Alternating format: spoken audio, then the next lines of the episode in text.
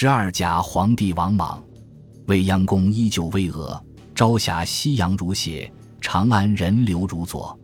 时隔五年，王政君、王莽姑侄二人再一次面临为汉朝选定皇帝的局面。如今，汉元帝的世系已绝嗣，只能向上追到汉宣帝。按照辈分和父子相继的原则，刘戡是汉宣帝的曾孙。王莽认为只能从汉宣帝的玄孙辈里找，这批人年纪都不大。王莽选了广齐侯刘显的儿子刘英，理由第一就是辈分不乱，第二是占卜大吉。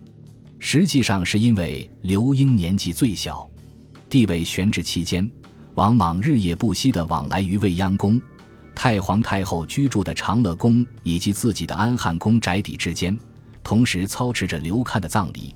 刘看皇陵的施工、刘英的盈利等朝廷大事，忙得不可开交，似乎把刘庆那封关于居舍的奏书抛到了脑后。一个真正的祥瑞，不早不晚，在刘英即位之前出现了。汉平帝期间，王莽把左冯翊、右扶风、京兆尹这三府一分为二，取名为前回光、后成烈。前回光谢萧上奏。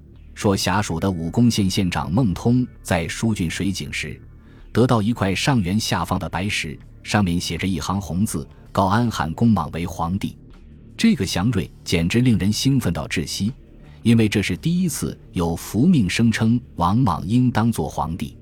也真是巧，如今天下确实还没有皇帝。刘英虽然被选为汉平帝的祭祀，但尚未举行典礼，也没有告庙。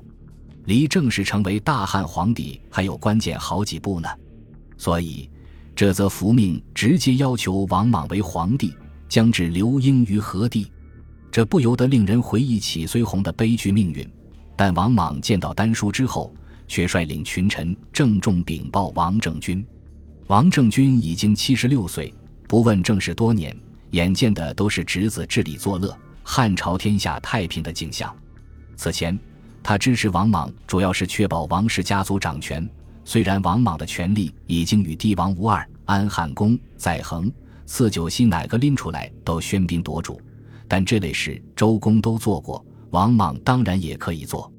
他的心里大概是：我知道很多事情是你操纵的、安排的，也隐约觉得你可能走得太远，但毕竟是自家人，办事又稳妥，那就由着你吧。直到他看到这块白石，如梦初醒，断然否决此巫枉天下，不可实行。后人常说王政君姑侄二人一唱一和，欺世盗名，但至少这件事不像，因为他下意识说出了巫枉天下的真话，揭示出他知道这是骗术，而且非常意外。所以，他理解王莽有成圣人的大志，但他毕竟是汉朝的太皇太后。确实没有想象过王莽要当皇帝，王莽很可能就是想趁着汉家天下暂时没有皇帝的机会，直接登上帝位的。但太皇太后不允许，他只好央王顺去跟太皇太后解释，把这个符命圆成另一番意思：莽非敢有他，但欲称赦以重其权，天福天下耳。就是说，这则符命所说的安汉公为皇帝，不是当真的皇帝。而是假的皇帝，只是摄政的意思。这样一说，太皇太后就同意了。在王莽的安排下，他下诏对这个符命进行了官方权威解读，云为皇帝者，乃摄行皇帝之事也。其令安汉公居摄建作，如周公故事，据礼仪奏。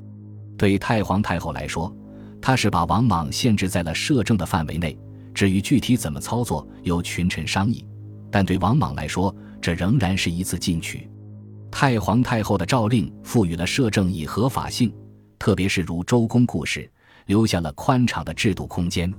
很快，群臣就把摄政的安排上奏太皇太后。这是一份极具冲击力的奏文，包含了极其丰富的内容。简单来说，就是通过如今证明周公的摄政并不是顾命大臣的角色，而是穿天子冠冕、见天子之位的假王。说曰：“周公服天子之冕，南面而朝群臣，发号施令，常称王命。”李明堂记曰：“周公朝诸侯于明堂，天子复服依南面而立。”魏周公见天子位，六年朝诸侯，治理作劣，而天下大服也。由是言之，周公使摄则居天子之位，非乃六年而见作也。书议家和篇曰：周公奉倡立于坐阶，言登赞曰：假王立政，秦和天下，此周公摄政，赞者所称。成王家元服，周公则治政。周公常称王命，专行不报，故言我父子明君也。看看这些记录，周公服天子之冕，发号施令，常称王命见天子位假王立政居天子位，就牵涉一段非同寻常的案例史：周公到底当没当过周的天子？